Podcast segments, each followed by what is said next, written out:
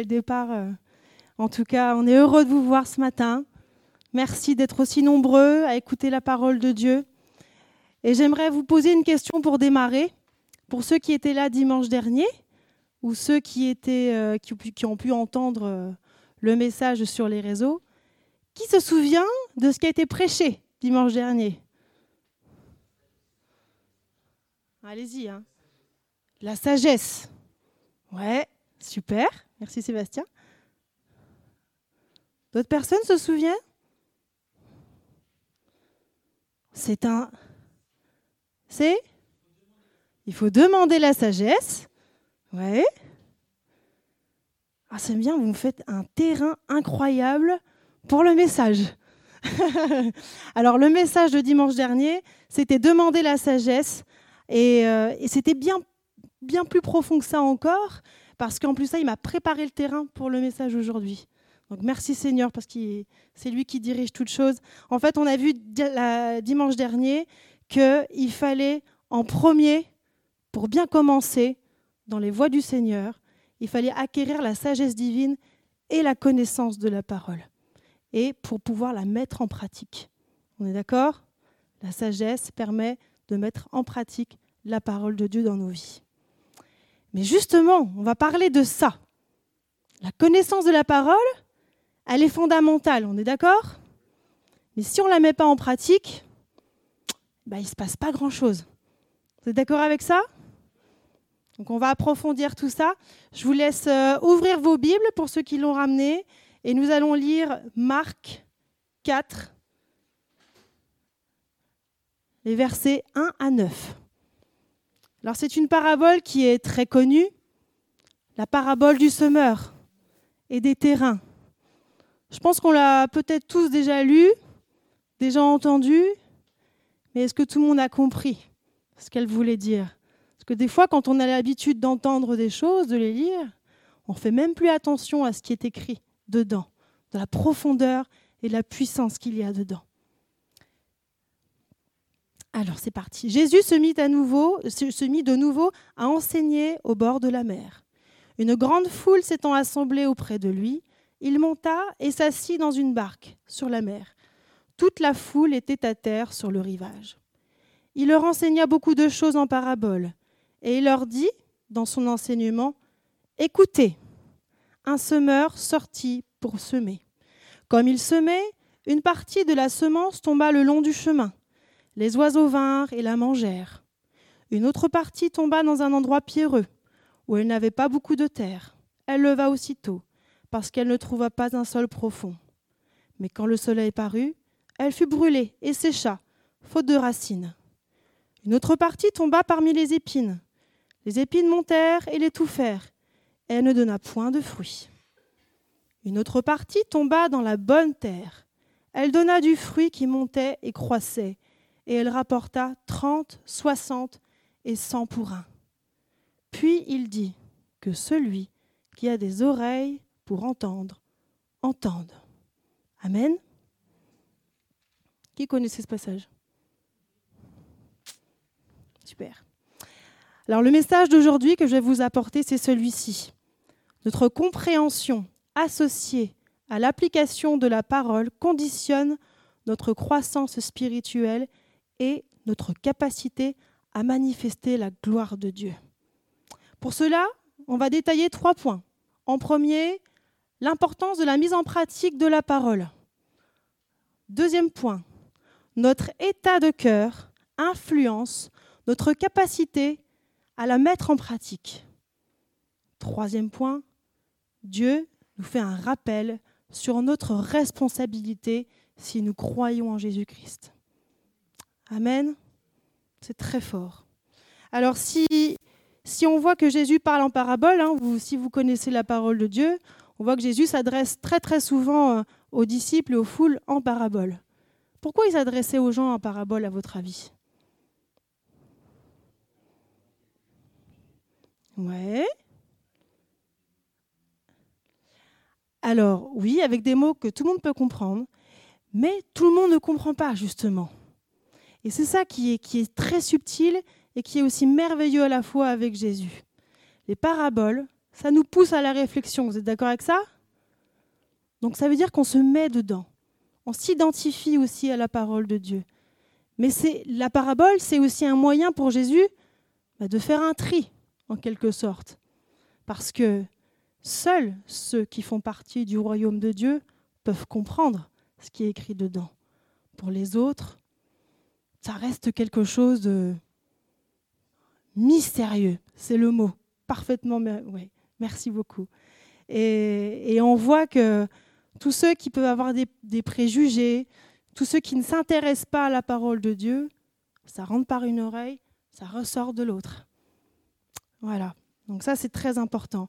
Et cette parabole est particulièrement importante parce que Jésus lui-même le dit, si on ne comprend pas cette parabole, on ne comprendra aucune des autres qui seront dites après. Donc celle-ci, je vous invite vraiment à, à ouvrir vraiment votre cœur, parce que on a dit la semaine dernière que le point de départ était la connaissance de la parole et la sagesse, mais ça part aussi de ça. Amen. Et, et on voit que Jésus vraiment, il prend la peine de, de, faire en sorte que les disciples comprennent cette parabole, parce qu'au départ, il parle à la foule, et ensuite, il part avec les disciples un petit peu plus loin à part, et il leur explique la parole un peu plus loin, pour être sûr qu'ils comprennent. Donc j'espère ce matin que lorsque vous sortirez de cette pièce, vous serez sûr d'avoir compris ça. Amen. Alors, par, par rapport au contexte, donc on voit bien, on parle d'un semeur qui sème des graines. Donc c'était important à l'époque. D'ailleurs, Jésus parle souvent du vocabulaire de l'agriculture à l'époque. Il a grandi avec, euh, euh, beaucoup d'agriculteurs et beaucoup de paraboles évoquent ça. Et là, on parle d'un semeur qui, se, qui se baladait à l'époque. En fait, le semeur, il avait un sac de grains qui était posé sur son épaule et puis il allait le long des champs et il jetait les graines comme ça. Voilà. Alors, euh, il n'y avait pas les machines comme on avait, euh, comme on a maintenant, où tout est aligné, euh, mis au centimètre près, etc. Non, c'était semé à tout va, comme ça. Et le but du jeu, c'était que ça pousse, on est d'accord. Surtout qu'à l'époque, dans cette, dans cette zone géographique, le, peuple vivait de l'agriculture principalement. Et, le peuple vivait aussi des rendements de ce qu'il pouvait récupérer. Donc c'était vraiment une activité qui était super importante. Alors le semeur passait et donc il jetait les grains. Et des fois, bah, il ne maîtrisait pas tout. Il y avait le vent, il y avait les oiseaux. Les grains pouvaient tomber sur un chemin, ils pouvaient tomber sur un sol pierreux, ils pouvaient tomber sur, euh, des, terres avec des ronces. Ils ne pouvaient pas maîtriser tout ça. Mais justement, c'est là que c'est important. Parce que, parce que justement, la graine, c'est quoi la graine? La parole de Dieu, on est d'accord. une graine, c'est quoi? C'est petit, c'est insignifiant. Et aux yeux du monde, la parole, elle est insignifiante aussi quand on ne la connaît pas. Mais alors, quand elle pousse, elle fait des choses incroyables. Quand on voit dans le monde d'aujourd'hui la parole, on peut la dire, euh, oh, elle est démodée, la parole de Dieu. Vous n'êtes plus du tout en phase avec la société d'aujourd'hui. En plus de ça, elle est difficile à lire, à l'écouter. Vous vous rendez compte, il vous restez des fois une heure à écouter. Bon, on ne va pas faire une heure, on va essayer de faire un peu moins. Mais aujourd'hui, le, monde va trop vite, on est d'accord? On veut tout comme ça. Aujourd'hui, la, la, la, plupart des choses, on veut qu'on ait l'information qu'on veut dans les 30 secondes. Vous êtes d'accord avec ça? Mais là, Dieu est à contre-courant avec ça. Il y a un temps. Il y a un temps pour écouter. Il y a un temps pour la faire grandir à l'intérieur de nous. Il y a un temps pour la méditer. Il y a un temps, vous savez, quand on prend la graine aussi, quand on, quand on l'a, on dit qu'il faut la, mâcher, la pré-mâcher. Quelque chose qui dure, qu'il faut, il faut vraiment, vraiment prêter attention à ça. D'accord? Donc la parole de Dieu, même si elle est minuscule, même si elle semble insignifiante comme une graine, elle a une, puissance incroyable qui change les vies. Amen.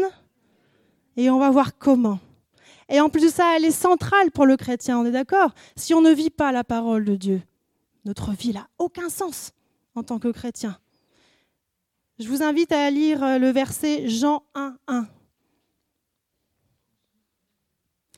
Au commencement, la parole existait déjà. La parole était avec Dieu et la parole était Dieu. Même si la parole paraît au départ insignifiante, lorsqu'on l'écoute et qu'on la met en pratique, elle est dotée d'une formidable puissance. Amen. Qui jardine ici? Ouais, bonne partie, une bonne moitié. Alors quand vous jardinez, vous voulez faire planter des petites choses, donc vous plantez une graine, et puis vous l'arrosez, puis vous regardez. Vous regardez si ça pousse, non? Ah, on observe. Hein et lorsqu'on commence à voir les petites feuilles qui sortent, on est content. Hein? Oui, on est content. Et, lorsqu'on voit les fleurs apparaître, waouh On se dit, waouh Ce que j'ai fait, eh ben, il y a un effet derrière. Alors en plus, quand il y a des fruits, En plus, on peut les manger. Non, mais c'est incroyable. Eh bien, Dieu, il est pareil avec nous. Quand il nous plante la graine, qu'est-ce qu'il veut? Il veut voir quelque chose pousser en chacun d'entre vous. Ça, c'est très important ce que je vous dis ce matin.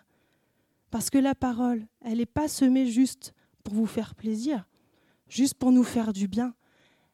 Elle a été plantée dans vos cœurs pour justement voir des fruits pousser. Soyez conscients de ça. Sinon, ça ne sert à rien. Et d'ailleurs, euh, je voulais insister aussi euh, sur même notre nature humaine. On est poussé à vouloir plus. On est poussé à comprendre plus. Pas forcément, euh, là je, sors un petit peu du, domaine spirituel, mais à, la base, d'ailleurs David en a parlé dimanche dernier, j'étais contente de ça, on est poussé à vouloir toujours plus, non? C'est vrai qu'on a, alors on peut le voir comme des fois quelque chose de négatif, mais on n'est pas toujours satisfait de ce qu'on a. On veut toujours plus. Vous êtes d'accord avec ça? Eh bien avec Dieu, ça devrait être ça aussi. Ça, c'est ça qui nous pousse. Hein?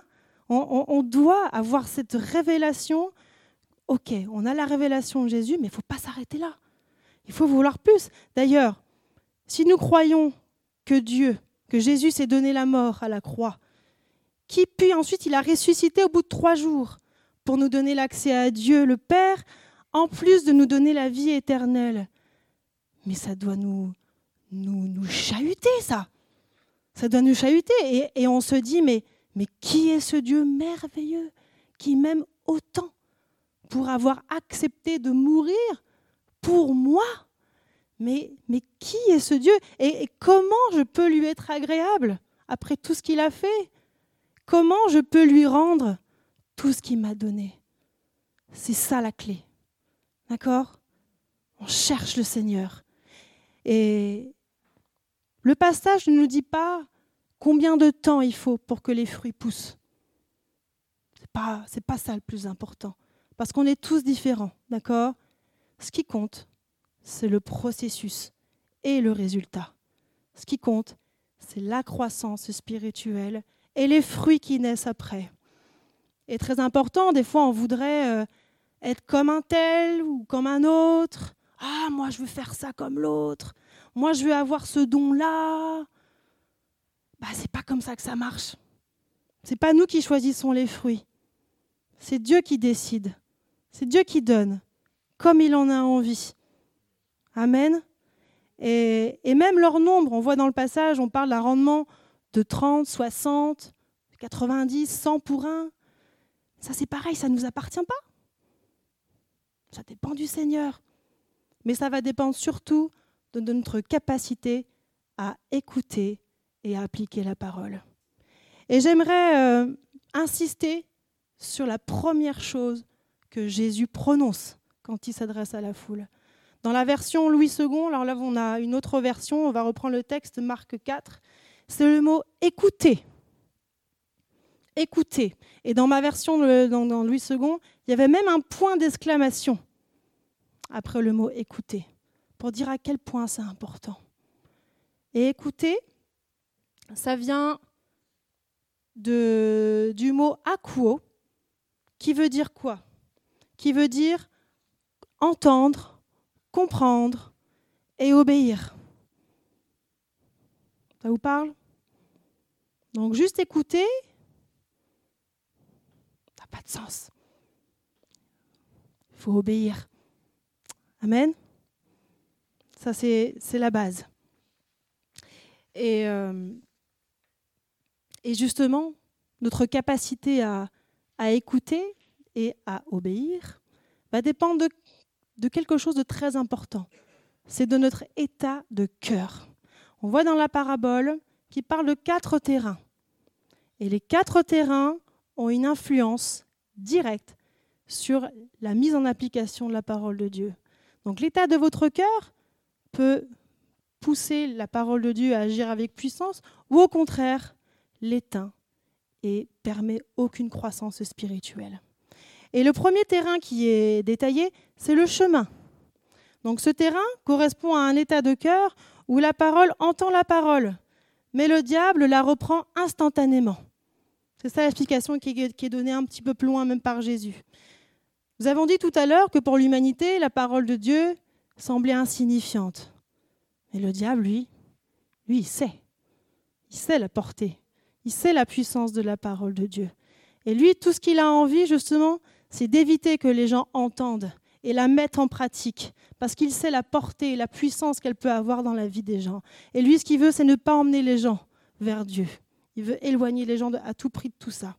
Et donc ça, ce, ce type de terrain, c'est le cas, par exemple, pour les personnes qui peuvent écouter un prêche pendant le temps qu'il faut, ils peuvent écouter, mais on leur pose la question une heure après sur ce qu'ils ont entendu.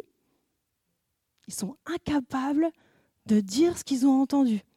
Pourtant, euh, ils ont pris quand même une heure de leur temps, une demi-heure peut-être, et ils sont capables de, redire ce qu'ils ont entendu. Ou alors, il y a un autre, euh, un, autre, euh, une autre explication, c'est le refus. Je ne sais pas si vous avez déjà ressenti ça. On entend une parole, on se dit Ah non, pas ça Ah non, c'est n'importe quoi Mais alors là, il n'y a rien qui rentre, hein. je peux vous assurer hein, aussi. Hein. Donc là, on est d'accord qu'avec ce type de chemin, bah, il ne se passe pas grand-chose. Le deuxième terrain, c'est le terrain pierreux. Donc c'est un terrain avec peu de terre. Il y a quand même la graine qui tombe dedans, mais en surface. Et donc ça veut dire de manière un petit peu superficielle. Donc là, la personne entend un message qui l'encourage. J'espère que je vous encourage ce matin. qui lui fait du bien, mais à la moindre difficulté dans sa vie, ça peut être euh, des soucis de la vie, la persécution, eh ben, tout est remis en cause. Et on se dit, mais ça sert à rien, tout ça, oui, je m'en vais ailleurs. Donc, on est d'accord que là, il n'y aura pas beaucoup d'effets.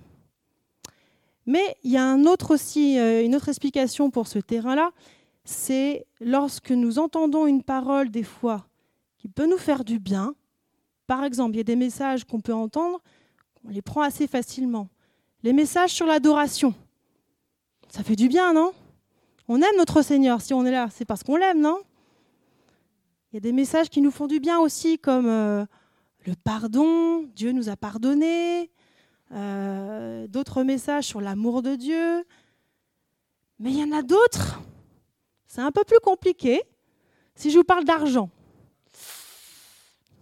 des fois, on peut être crispé. Hein. Ou ça peut être des messages sur euh, bénir nos ennemis, bénir ceux qui nous persécutent. Et là, on est face à, des personnes, par exemple, qui acceptent des messages et qui en refusent d'autres. Et là, est, si on est dans ce terrain-là, on fait partie des gens qui ont peut-être un cœur dans un terrain pierreux. Et là, il est dit, dans ce verset que les personnes avec ce type de cœur trébuchent. Il n'est pas dit, hein oh, Peut-être que vous allez trébucher. Non, il trébuche. C'est une certitude. Le troisième terrain, et le terrain des ronces. Donc là, la personne entend la parole de Dieu, mais elle arrive peut-être avec tellement de soucis qu'elle est focalisée sur ses soucis. Il n'y a, pas grand-chose qui rentre. Il, peut y avoir ça comme explication. L'autre explication, c'est la personne qui, qui met en premier ses passions dans la vie, autre que le royaume de Dieu, qui peut justement mettre en avant les biens matériels, sa gloire personnelle, qui priorise le divertissement, voilà, ou plein d'autres passions aussi. Et là, on, voit vraiment que c'est considéré comme des ronces. Des ronces, si on jardine, ça étouffe la plante. Il n'y a rien qui pousse. D'accord? D'ailleurs, je ne sais pas si vous avez vu en ce moment dans la vigne, je trouve ça intéressant. Je dis, oh Seigneur, tu es juste incroyable. Parce qu'en euh, en ce moment, ils sont en train d'enlever les ronces avec des pioches. Vous avez vu? Ah, j'ai trouvé ça magnifique. C'est un petit clin d'œil du Seigneur. Donc là, on est d'accord qu'avec ce type de terrain, bah, il n'y a rien qui pousse. Si on est trop focalisé sur nos soucis, sur notre divertissement, sur nos passions autres que le royaume du Seigneur, il n'y a aucun fruit qui peut pousser. Et le quatrième terrain finit par le meilleur. Donc le quatrième terrain, c'est le plus fertile. C'est le seul qui produit du fruit. Et là, ça correspond à un état de cœur qui est humble, qui est préparé, qui est capable de se remettre en question à chaque instant devant toute la parole de Dieu. En plus, avec une soif de grandir. Il ne faut pas chercher à, à juste rester comme ça, je suis sauvé, je suis tranquille. Non, non, non. Il faut garder cette soif de grandir. Il faut garder cette envie de se développer, de voir la puissance de Dieu se manifester dans nos vies et autour de nous. Ce terrain, écoutez bien, où cet état de cœur permet à celui qui l'entend de la mettre en pratique. C'est ça la clé. Garder un cœur humble à toute la parole nous permet de la mettre en pratique. Amen. Donc si on veut continuer à grandir, si on veut porter du fruit dans nos vies, est-ce que vous voulez porter du fruit dans vos vies? Est-ce que vous voulez voir la puissance de Dieu se manifester dans vos vies? Alors pour ça, il faut écouter et accepter toute la parole et surtout la mettre en pratique. Sinon, ça ne sert à rien. Mais c'est notre, notre obéissance à la parole de Dieu et la mise en pratique, c'est surtout aussi notre responsabilité. Et Dieu nous le rappelle. Je vous invite à, relire la parole dans Marc, à la suite de ce passage. C'est le verset 21.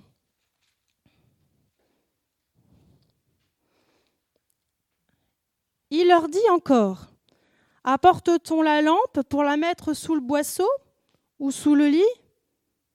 N'est-ce pas pour la mettre sur le chandelier? En gros, imaginez, vous avez une lampe, vous achetez une super lampe. Et en plus, elle est belle. Mais alors, vous la mettez sous votre lit. Non mais prenez conscience de ça. Est-ce que ça a du sens? Dans une autre traduction, on voit aussi que la lampe, on la met dans un seau. C'est un peu ridicule, non? En en gros, la lampe, elle ne sert pas à grand-chose. On la cache. Voilà. Et la lampe, c'est quoi la lampe? C'est vous? C'est nous? C'est moi? On est tous les lampes du Seigneur. On est tous destinés à éclairer les gens autour de nous et de les amener au Seigneur. C'est ça le but de notre vie. Ok, on, a le salut, mais aujourd'hui, il faut voir plus loin. Regardez dans la ville de Beaune. Regardez combien on est ce matin. Beaune contient à peu près 20 000 personnes. Je vous laisse faire la, la soustraction. Il y a beaucoup de gens perdus. Il faut aller les chercher. Amen. Donc soyons des lampes. Brillons pour le Seigneur. Ça veut dire quoi qu'il faut briller? Ça veut dire qu'il faut mettre en pratique la parole. Il faut qu'elle se manifeste à travers nous, à travers nos actes, à travers ce qu'on dit, à travers les choix que nous faisons, à travers notre façon de parler. On doit vraiment être conscient de ça. Et très important, si nous écoutons la parole de Dieu, mais nous n'obéissons pas, je veux dire quelque chose qui ne va pas faire du bien, mais en fait, on ne sert à rien. Pour le royaume. D'accord? C'est Dieu qui l'a dit, hein, c'est pas moi. Euh, et je voulais vraiment insister là-dessus pour vous dire à quel point l'obéissance à la parole, elle est tellement importante. Pensez à Jésus. Pensez à Jésus au jardin de Gethsemane. Lui-même savait exactement ce qui allait se passer. Il savait pourquoi il était venu dans ce monde. C'était pour cette mission-là. C'était de mourir à la croix. Mais au jardin de Gethsemane, il avait tellement peur qu'il en avait des grumeaux de sang qui tombaient de son front. Il savait pas, il n'y arrivait plus, il était au bout, il avait tellement peur. Il a même demandé au Seigneur, lui qui était Dieu, il a demandé à l'aide de Dieu d'aller jusqu'au bout, d'obéir et d'accomplir la parole de Dieu. Imaginez s'il avait fait demi-tour. Imaginez cette catastrophe. Ça aurait été une vraie catastrophe. On voit bien que parler de choses de Dieu et sans mettre en pratique, bah, ça n'a pas de sens. Et merci Jésus. Merci parce que tu as, as, accepté justement cette mission, tu as accepté de souffrir de la pire des tortures, l'humiliation.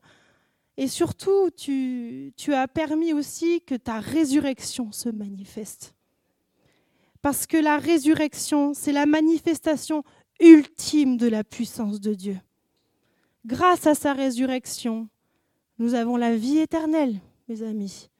Nous avons cette relation avec Dieu le Père qui est ouverte.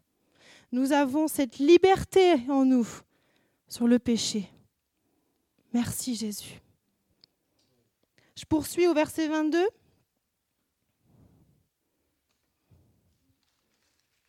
Par rapport à la responsabilité, encore une fois. Car il n'est rien de caché qui ne doive être découvert Rien de secret qui ne doive être mis au jour. Si quelqu'un a des oreilles pour entendre, qu'il entende. C'est quelque chose qui est, qui est très important de savoir qu'on ne peut rien cacher à Dieu. Tous les jours, il nous observe. Comme nous, on observe cette petite graine qu'on a plantée. Puis il regarde. Il est content quand on voit qu'on peut mettre en application certains messages.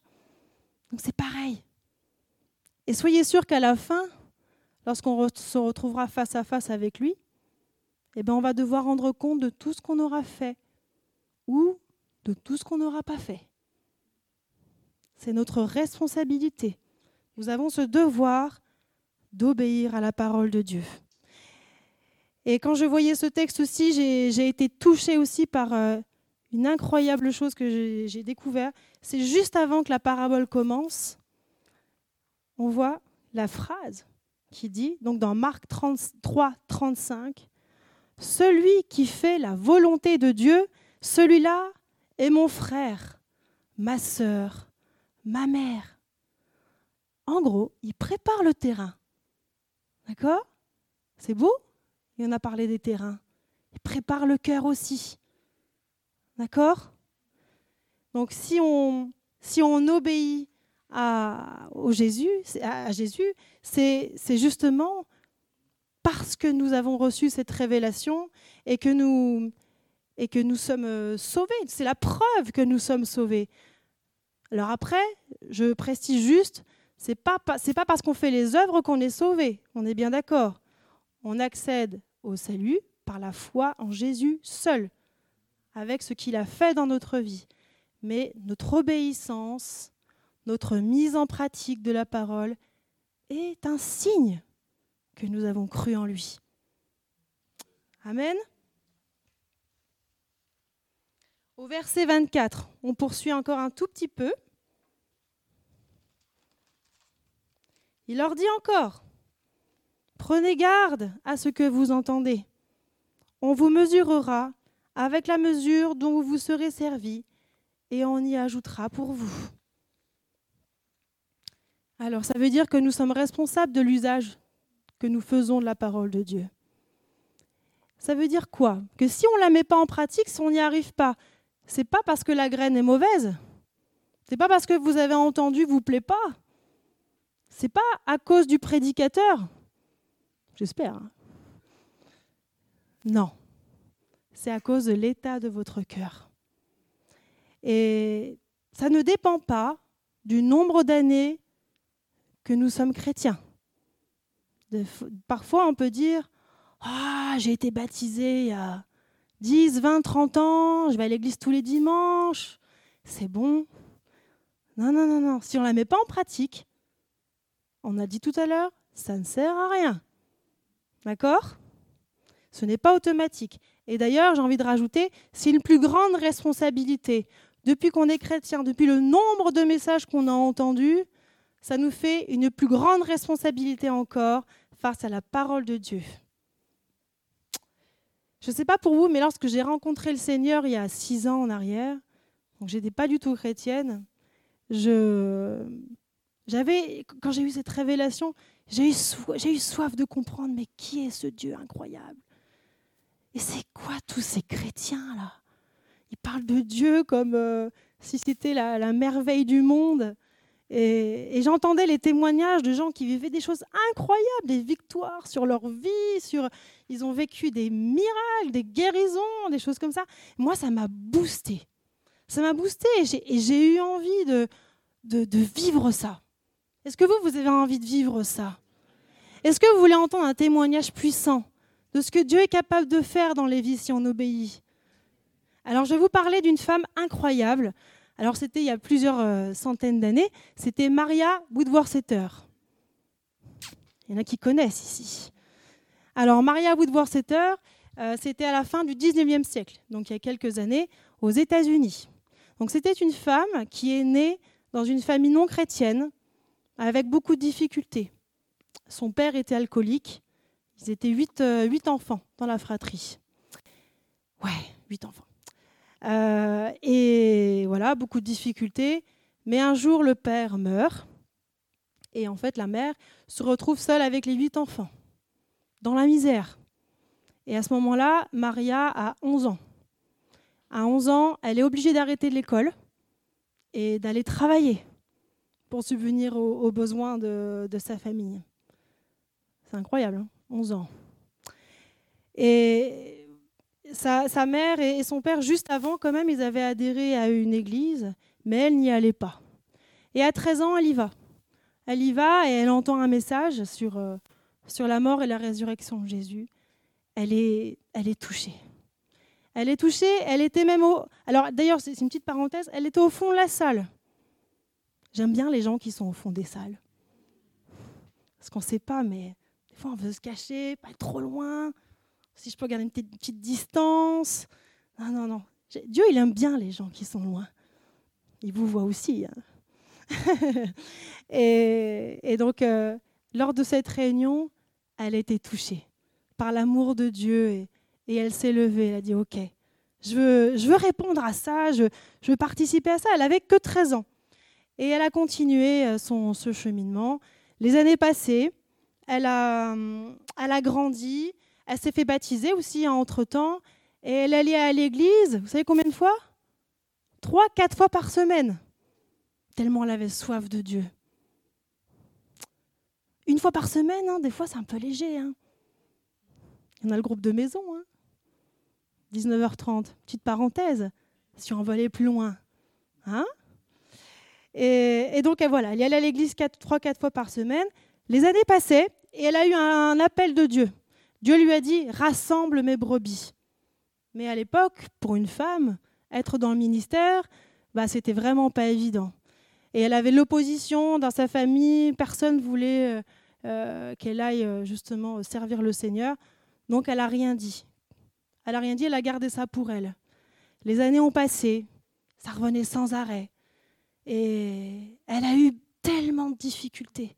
Je ne vais pas vous raconter tout en détail, mais elle a vraiment vécu beaucoup de souffrances, beaucoup de, drames dans sa vie. Et un jour, je pense que, en fait, c'était tellement dur à un moment donné qu'elle a dit Ok, Seigneur, je, je me mets devant toi et je vais t'obéir. Et là, elle s'est mise à le servir. Et euh, à 39 ans, elle a commencé à prêcher l'évangile.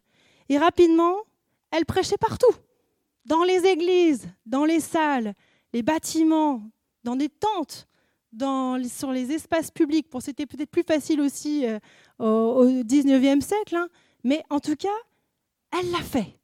Elle a obéi, et c'est ça qui compte. Et vous savez combien de gens venaient?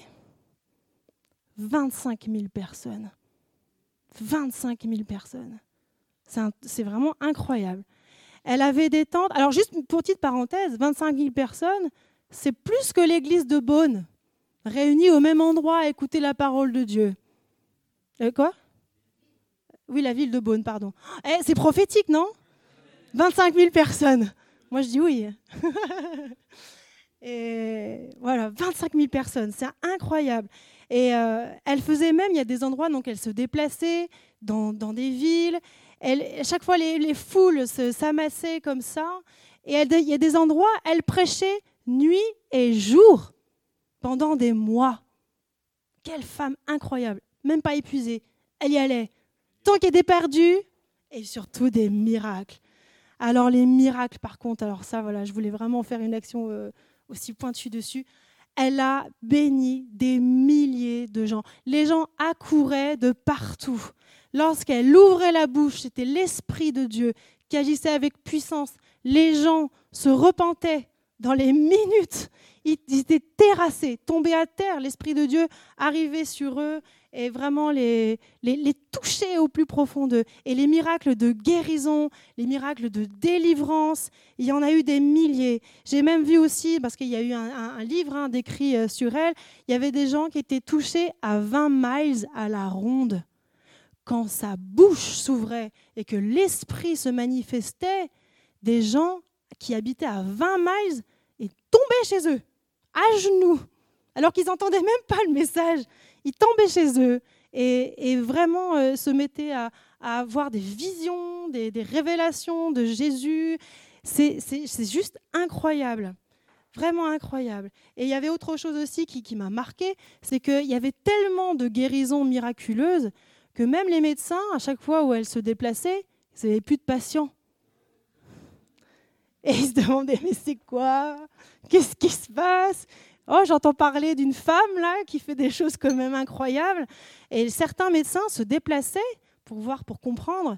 Et certains, touchés par la puissance de Dieu, se convertissaient. Et certains ont même participé après à l'œuvre de Dieu. C'est pas incroyable ça?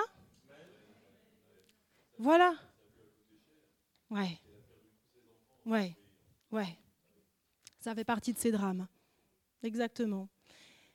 Et voilà, donc tout est parti d'une femme qui avait soif, qui a été touchée par Dieu et qui s'est mise à obéir à ce que Dieu lui demandait. Alors après, le rendement, lui, c'est clair, euh, pour elle, ça a été... Euh, c'est pas 1%, on est au-delà même. Hein. Mais c'est Dieu qui a choisi. Et ça, ça, ça ne nous appartient pas. Alors si nous sommes là ce matin, posons-nous la question, pourquoi on est là? Parce que ça nous fait une case à cocher On se dit, euh, j'ai fait mon devoir de chrétien, je suis allé à l'église, j'ai écouté mon message, ou alors on y va parce qu'on veut voir nos, frères et sœurs. Alors c'est clair que notre église, elle est remplie de gens magnifiques. Vous êtes tous beaux. Hein? Vous êtes tous beaux. Mais non, c'est plus que ça. On est d'accord? Si on est là, c'est parce qu'on veut plus? C'est parce qu'on veut grandir? Parce qu'on veut voir des miracles? On veut voir se manifester la puissance de Dieu dans nos vies? Alors je et dans la vie des autres. Donc je vous laisse cette question. Pourquoi on est là ce matin? Donc la parole de Dieu est représentée comme une graine. Elle est vouée à se développer dans notre cœur et peut porter du fruit, mais uniquement si nous cherchons à la comprendre, à l'accueillir, à la méditer et à l'appliquer. Ouvrons notre cœur à toute la parole. Tout ce qui est écrit est bon pour nous. Faisons confiance en Dieu, en toutes choses. Il tient nos vies entre ses mains. Et je vous donne ce verset pour finir. Éphésiens 2, 10. Nous avons été créés en Jésus-Christ pour des œuvres bonnes que Dieu a préparées d'avance afin que nous les pratiquions. Amen. Gloire à Dieu. Merci Seigneur.